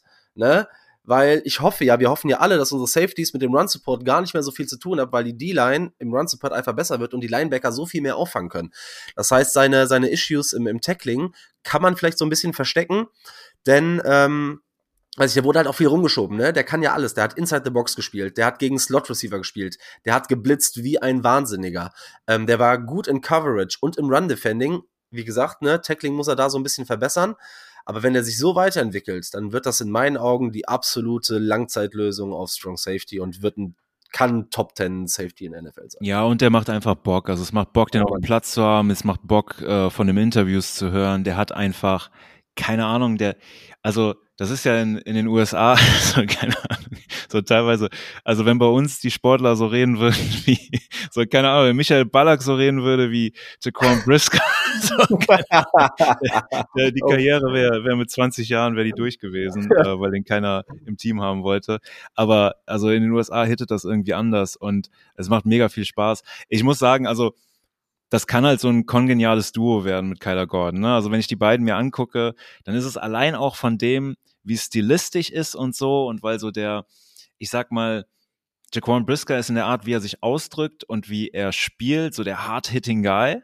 Äh, Kyler Gordon ist halt, keine Ahnung, das ist halt auch der Tänzer auf dem Spielfeld so ein bisschen. Ja, ja, und, ist so. Und dazu ist das so ein bisschen bei ihm so die Story mit, ähm, dass er Schwierigkeiten hatte am Anfang und ich liebe es einfach, wenn Leute viel Flag bekommen und dann allen zeigen, Leute, guck mal hier, ich, ich bin der Guy und ihr habt alle über mich geredet. So, keine Ahnung, ich selber habe auch letzte Saison irgendwo einen Post abgegeben, so von wegen in die Richtung, ja, am Anfang der Saison hätte man sicherlich drüber reden können, dass Kyler Gordon in Richtung Bust geht, weil das so wirklich schwierig aussah. War aber auch damals schon Quatsch, weil Cornerback ist halt super schwer. Aber wenn man sich aus dieser Rolle, dieser super schwierigen Rolle, in der er sich wiederfand, rauskämpft. Und ich glaube, er hat am Ende der letzten Saison da Zeichen gezeigt, in einer super schwierigen Situation. Also mein Support ist bei ihm genauso wie in der Offensive mein Support bei Tevin Jenkins ist. Das sind so diese Guys so, ey, started from the bottom, now you're here, so ungefähr und ja, let's go. Ja, nur leider geht es auf Safety nicht so euphorisch weiter, weil die Tiefe macht mir ein bisschen Sorgen, muss ich ehrlicherweise sagen. Wir haben da letztes Jahr Elijah Hicks gedraftet, ähm, dieses Jahr Kendall Williamson und dann haben wir so, so Bodies wie Adrian Colbert, AJ Thomas, äh, Mekon Clark oder Braylon Trahan. Und ich weiß nicht, ob ich einfach nicht ordentlich geguckt habe, aber ich habe im Internet einfach noch nicht mal den Menschen Braylon Trahan gefunden. Also, keine, ich, ich weiß es nicht. Alter Ego von ja. Ryan Poles, vielleicht, vielleicht packt er nochmal die Cleats aus. Vielleicht ist es auch einfach dieser Send Omni-Berater von Roquan Smith, so ein, einfach so ein Typ, so, den es gar nicht gibt, keine Ahnung. Ähm, nein, aber ohne Scheiß, da ist ja, da, da, boah, da darf keiner ausfallen, ne? Weil dann wird's eng. So auf Corner kannst du ja, hast du selbst diese undrafted Rookies oder Free Agents, die, die im Zweifel absteppen können und ah, das irgendwie hinkriegen, aber auf, auf Safety sehe ich da halt ganz, ganz bitter, wenn's, wenn's, äh, wenn's, weil da wird's halt super dünn, ne? Ja. Aber ja, keine Ahnung. Ja, und du hast es gesagt, also, also Eddie Jackson, ich würde ihn jetzt nicht als verletzungsanfällig beschreiben, aber er wird auch nicht jünger.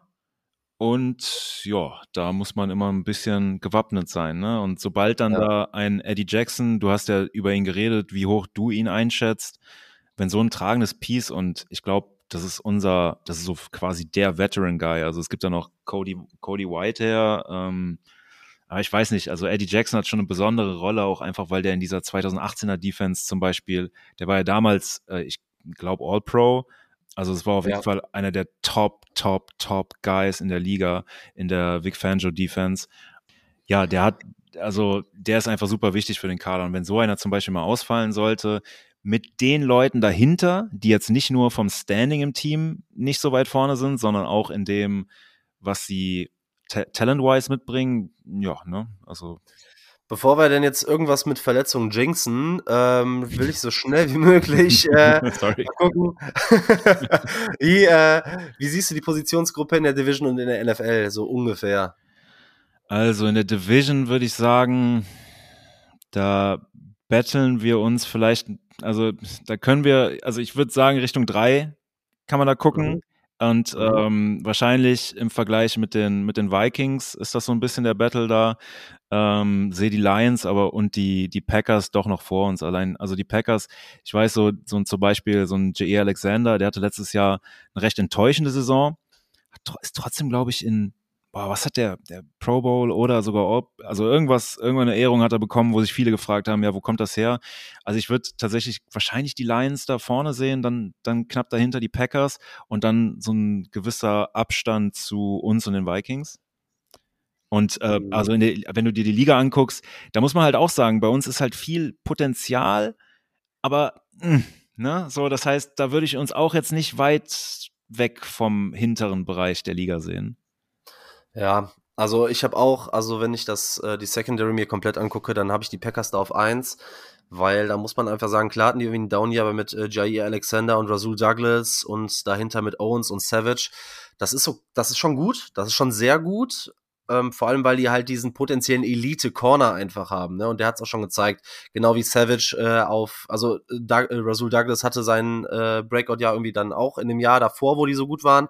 Ähm, aber genauso wie so ein ähm, Savage, ne? Daniel, Daniel Savage, glaube ich, ist es, der dann ganz gut war. Wenn ich mir mal spontan so irgendwie die, die Lions angucke, die haben sich halt jetzt verbessert. Die waren ja letztes Jahr ultra schwach.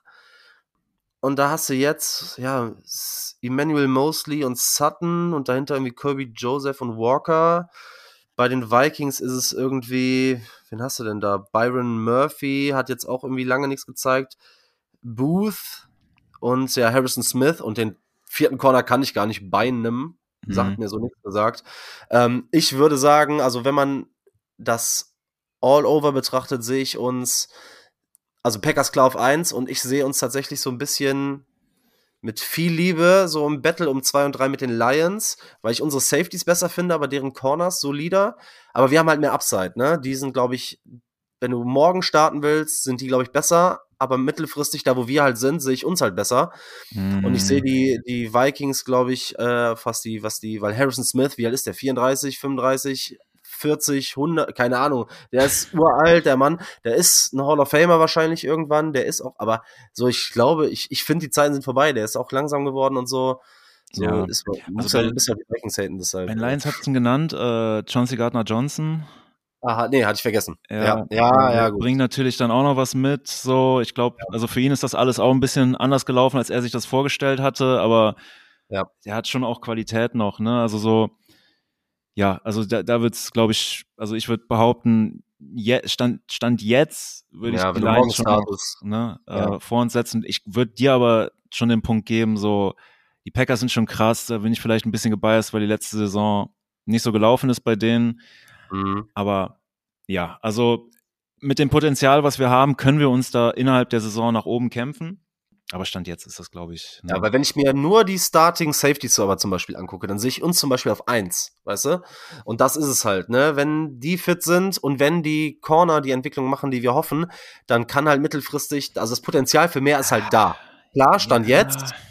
Also klar mit den Safeties und wenn die Corner das werden, was wir uns erhoffen, ja. Also ich sehe da Potenzial für ein Battle mit den Packers. Stand jetzt, klar, sind die Packers vor. Lions vielleicht ein Schnuff. Da muss man halt gucken, ob man morgen startet oder, weil das Projekt ist halt anders. Aber wenn man das ranken will, ja. Und in der NFL würde ich tendenziell so sagen, ist so Middle of the Pack. Ne? Ja, okay. Ähm, ich glaube, da bist du ein bisschen höher als ich, würde ich auch denken. Also ich finde diese Safety-Position, aber wir, wir kommen da manchmal in so Debatten rein, wo wir einfach Sachen anders anders. Also du hast jetzt gerade gesagt, wenn du dir nur die Starting-Leute anguckst. Ja.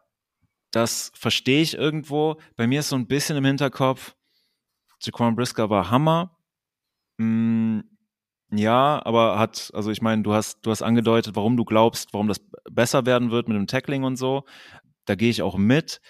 Äh, Eddie Jackson hatte eine deutlich verbesserte Saison, aber er wird halt auch älter und seine, und er hatte zwischendurch zwei Saisons, die jetzt nicht überragend waren. Und klar, ne, scheme-technisch und so ist schon verständlich, dass er nicht seine beste Rolle gespielt hat.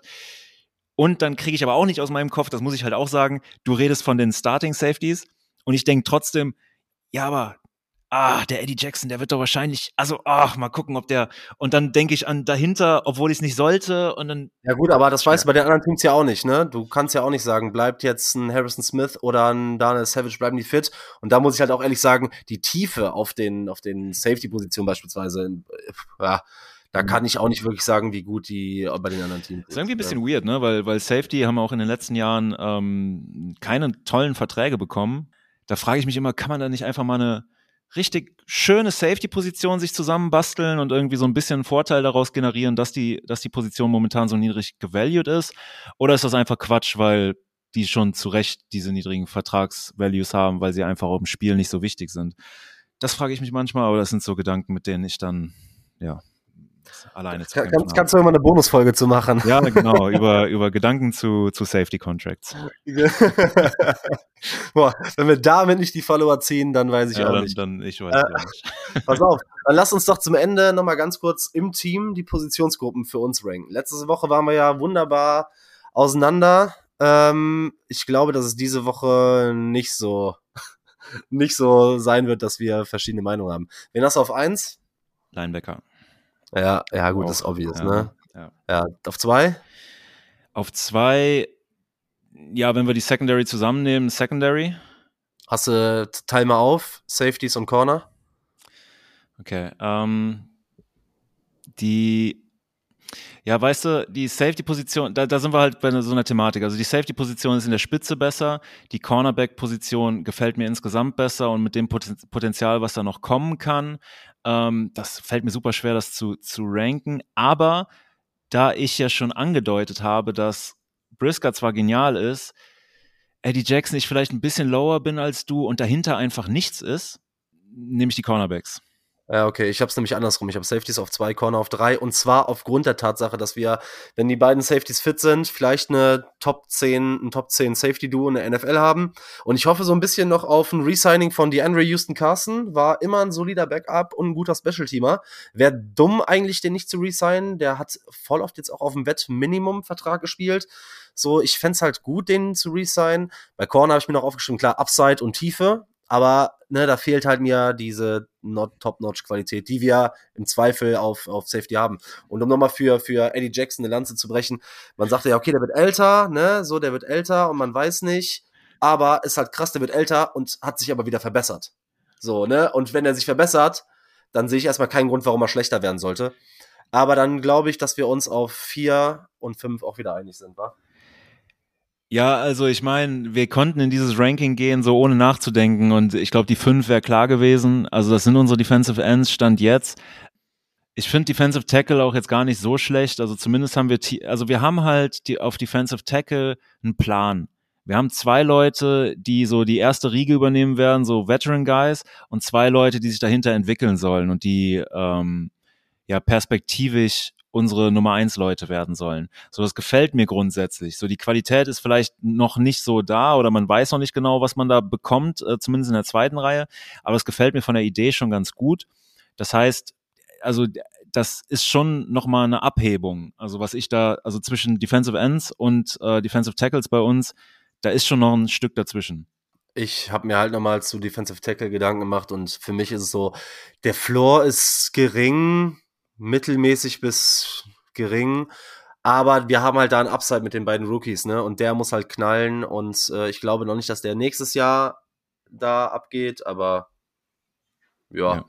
Auf Edge ist es halt nicht mal das, ne? Ja, da ist es halt dieser, dieses, ja, das ist ja kein Versprechen, aber so dieses, ah, Dominic Robinson hat mal eine andere Position gespielt. Äh, stell dir ja, mal ja. vor, der, der kriegt noch ein paar mehr Muskeln. Boah, dann geht's aber ab. Ey, keine Ahnung, in der, in der NFL laufen halt nur Freaks rum, ne? Laufen nur Freaks rum. Und Dominic Robinson kann sein, dass der noch ein krasserer Freak ist und so mit seiner Quickness dann, dann irgendwann was, was reißen könnte. Aber im Endeffekt, er wurde als Projekt geholt und, ne? Aber trotzdem, von den Leuten, die wir, die wir da haben auf Defensive End, sind meine, meine Chips auf ihm, aber ne, das heißt auch schon was. Ich glaube, das sind halt auch mal ganz neue Zeiten in Chicago, auch wenn wir auf Linebacker grandios besetzt sind, dass wir mal unsere Offense deutlich, deutlich besser sehen als die Defense. Das hat es wahrscheinlich hat es das schon mal in Chicago gegeben? Ich weiß es nicht. Es muss lange her sein, dass die Offense so deutlich für uns besser war als die Defense. Ich habe zuletzt, du hast doch zuletzt über unser Wide Receiver Core geredet, das mal richtig gut war. Ich habe jetzt, ähm, ich bin dabei, äh, hier den Around the NFL Podcast einfach die ersten Folgen zu hören. Das müsste so 2013, 14 sein. Und die reden sehr viel davon, dass wir ein sehr, eine sehr gute Offense haben. Ja, das ähm, war mit Matt Forte, ähm, Brandon Marshall, Elshon Jeffrey und da war Jay Cutler noch Quarterback. Ja, ich glaube, so war das genau.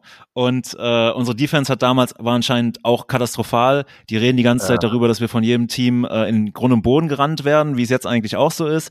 Die, ja. die reden noch von äh, Adrian Peterson, der damals noch, ich glaube, aus, ich, ich weiß nicht, ob da seine MVP-Saison gerade davor war oder wie das war. Auf jeden Fall, wir wurden von allen kaputt gerannt und unsere Offense war aber gut.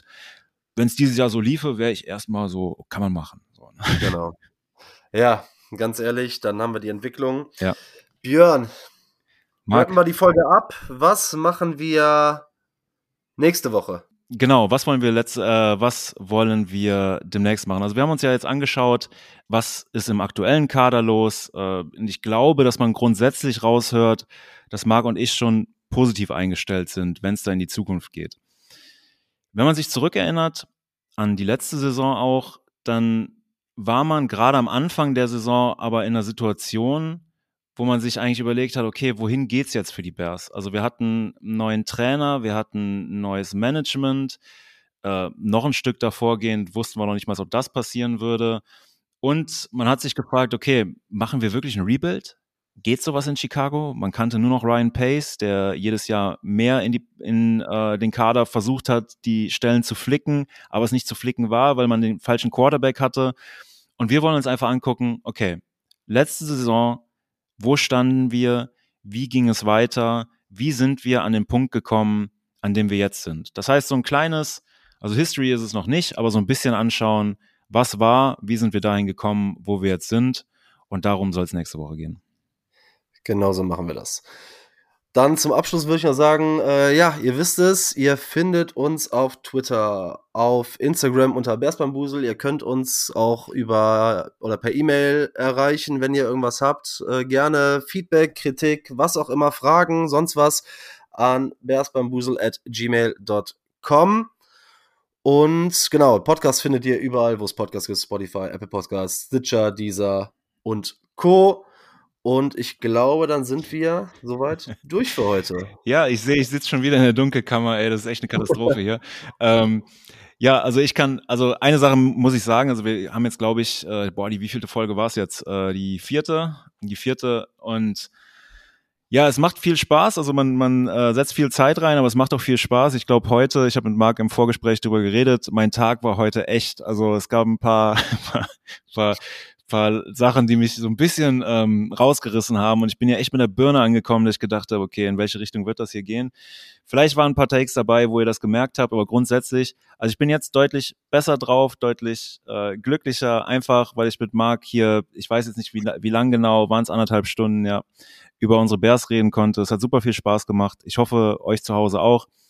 Wie Marc gesagt hat, lasst uns gerne Feedback da. Wir freuen uns über alles. Wir freuen uns auch darüber, wenn ihr sagt, irgendwie das und das kann noch verbessert werden und ähm, ja, von meiner Seite aus, danke, Bear Down und haut rein. Bear Down.